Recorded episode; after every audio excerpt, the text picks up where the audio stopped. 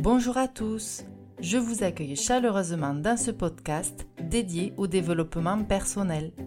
Ici, je vous invite à plonger dans une réflexion profonde sur votre vie, à explorer vos questionnements et à surmonter vos blocages émotionnels.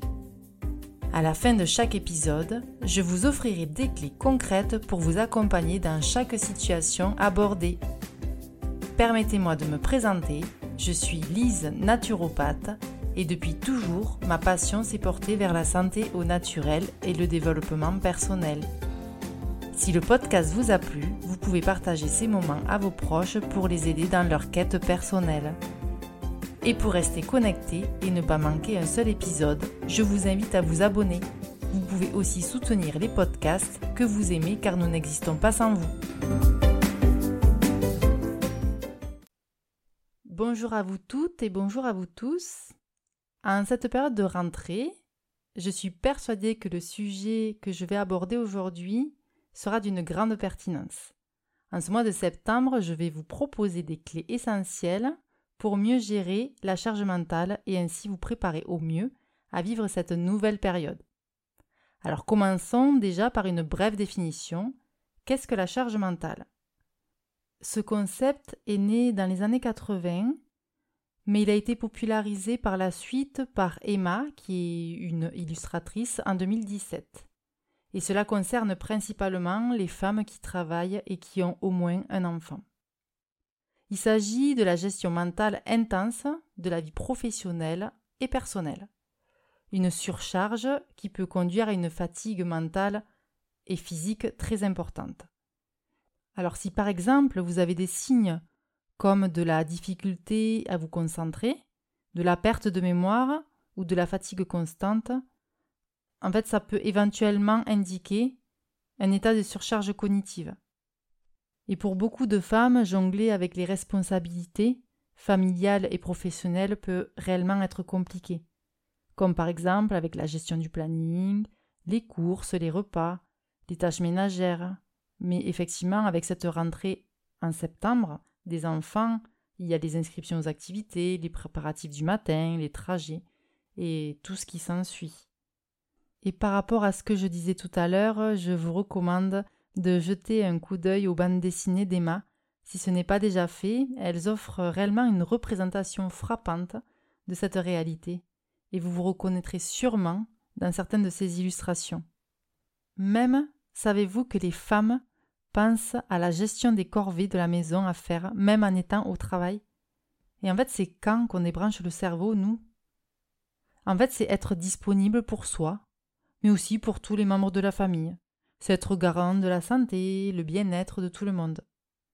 Et en tant que maman, personnellement, de deux enfants, et entrepreneur à côté, je comprends parfaitement les défis auxquels vous êtes confrontés et je sais à quel point il peut être difficile de trouver du temps pour soi, notamment le soir lorsque la fatigue s'installe. Et il est intéressant aussi de noter que les statistiques de l'INSEE indiquent que 8 femmes sur 10 font face à une surcharge mentale importante. Les femmes assument 71% des tâches ménagères et 65% des tâches parentales en moyenne, ce qui correspond environ à 3 heures par jour consacrées aux tâches domestiques et cette répartition déséquilibrée souligne clairement le poids qui pèse sur les femmes à l'heure actuelle. Ce déséquilibre, il peut engendrer des tensions au sein des couples, voire vraiment un sentiment de mal-être, pouvant conduire à une rupture dans certains cas. Alors pourquoi en est-il ainsi? Les femmes ont été conditionnées à gérer la famille et le foyer depuis des années et des années, tandis que les hommes étaient censés subvenir aux besoins financiers et aussi il ne pouvait pas montrer de faiblesse. Alors heureusement que les temps changent. De plus en plus de femmes ont des carrières autrefois réservées aux hommes, par exemple, et c'est une évolution très très positive. En tout cas, je dis bravo mesdames. Et cela choque aussi quand un petit garçon, par exemple, joue aux poupées, aux Barbie, un jeu, on va dire, entre guillemets, de filles. Mais je trouve ça réellement dommage. Car en fait, pour lui, pour cet enfant, ça reste dans le domaine du jeu, et en fait, ça permet de s'exprimer autrement à travers ces, différents personnages. En ce qui concerne le rôle de maman, nous sommes souvent considérés comme des mamans poules, car on anticipe, on trouve des solutions et on pense aux besoins de nos enfants. Et parfois un peu trop. Par exemple, personnellement, c'est arrivé que ma fille oublie ses vêtements de sport pour le tennis. Et chaque fois, je me débrouillais, soit avant un rendez-vous, ou sur ma pause de midi, de faire 30 minutes de trajet aller-retour pour amener ses affaires. Et une fois, je lui ai dit Mais comment tu aurais fait si je te les avais pas amenées, tes affaires? Et là, en fait, elle me répond Mais maman, je savais très bien que tu allais me les amener. Et là, en fait, ça m'a fait un déclic. Je me suis dit La prochaine fois, ma chérie, tant pis pour toi. Et effectivement, ce jour-là arriva. Et elle était en panique parce que je ne suis pas venue. Mais tant pis. Cela lui apprend aussi à grandir et à ne pas refaire les mêmes erreurs et à assumer ses responsabilités.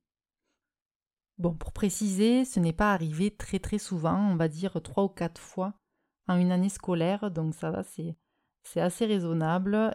Et aussi ma fille qui est en période de préado est adorable et je n'ai réellement pas à me plaindre. Ensuite, on va parler des hommes.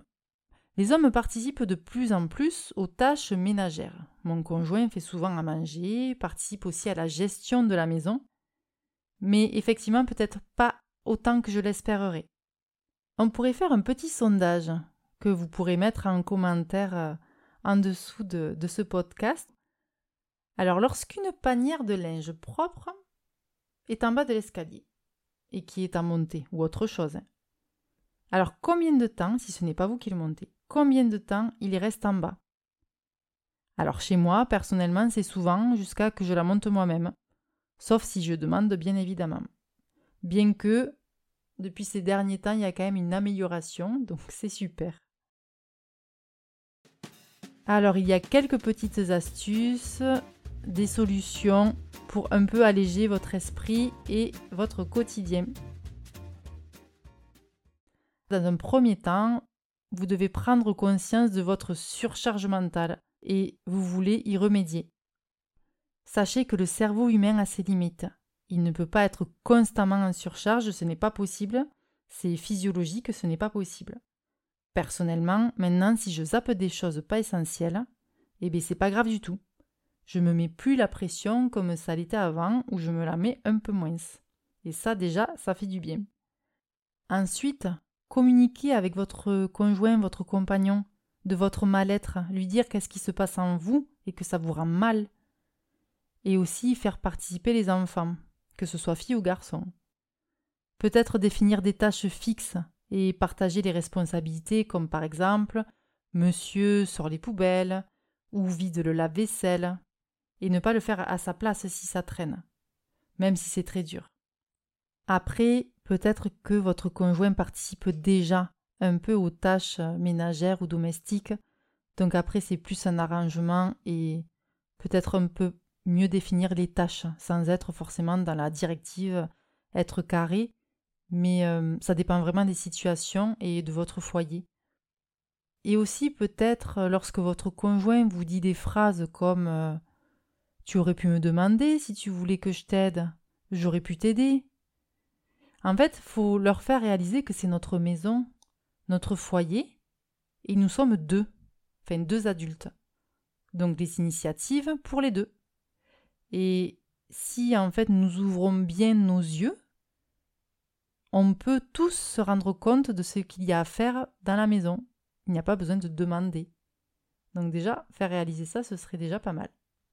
Aussi, si votre conjoint ne réalise pas le travail que vous fournissez à la maison, vous pouvez peut-être éventuellement lui proposer de vous payer sur les tâches euh, ménagères pour qu'il réalise en fait.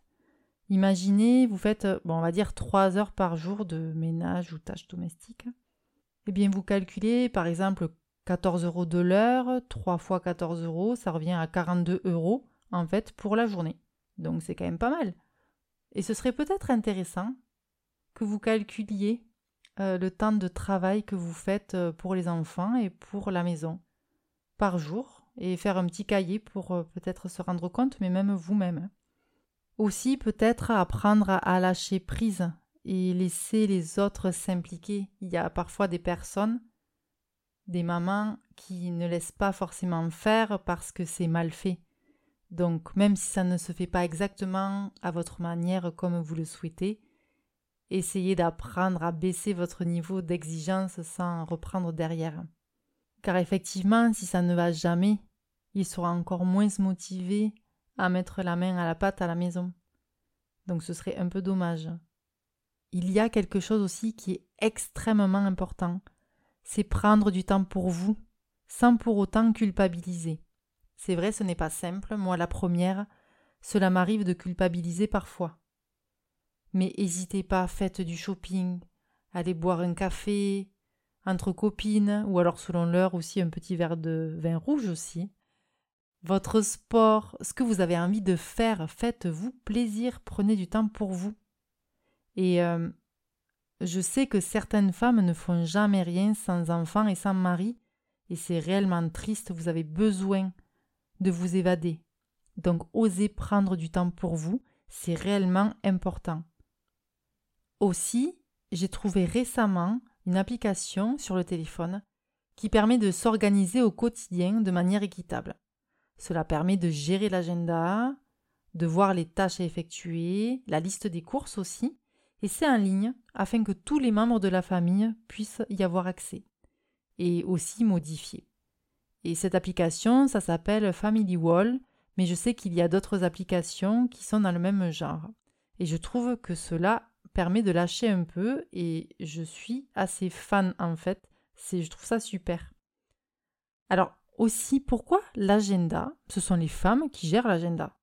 Toutes mes amies, mes copines gèrent l'agenda familial. Je trouve ça fou. Donc en fait, je trouve que c'est la solution. Bon, par contre, effectivement, il ne faut pas oublier de mettre des dates. Ça, c'est vraiment important. Sinon, euh, ben, du coup, ça fait un flop. Et grâce à cette application, on ne pourra plus nous dire Mais je ne savais pas. Oh, mais tu me l'avais pas dit. Donc, c'est super intéressant.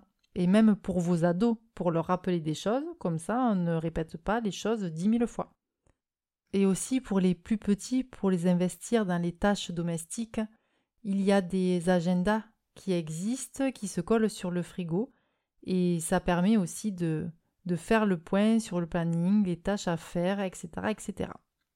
Un point aussi qui va peut-être pas plaire à tout le monde, euh, mais si vous êtes dans un mal-être et que vous savez que votre conjoint ne fait rien et ne fera jamais rien, qui reste devant la télé, qu'il est devant sa console ou qu'il ne fait rien, eh bien peut-être envisager de vous libérer en fait de ce poids, si vous voyez ce que je veux dire.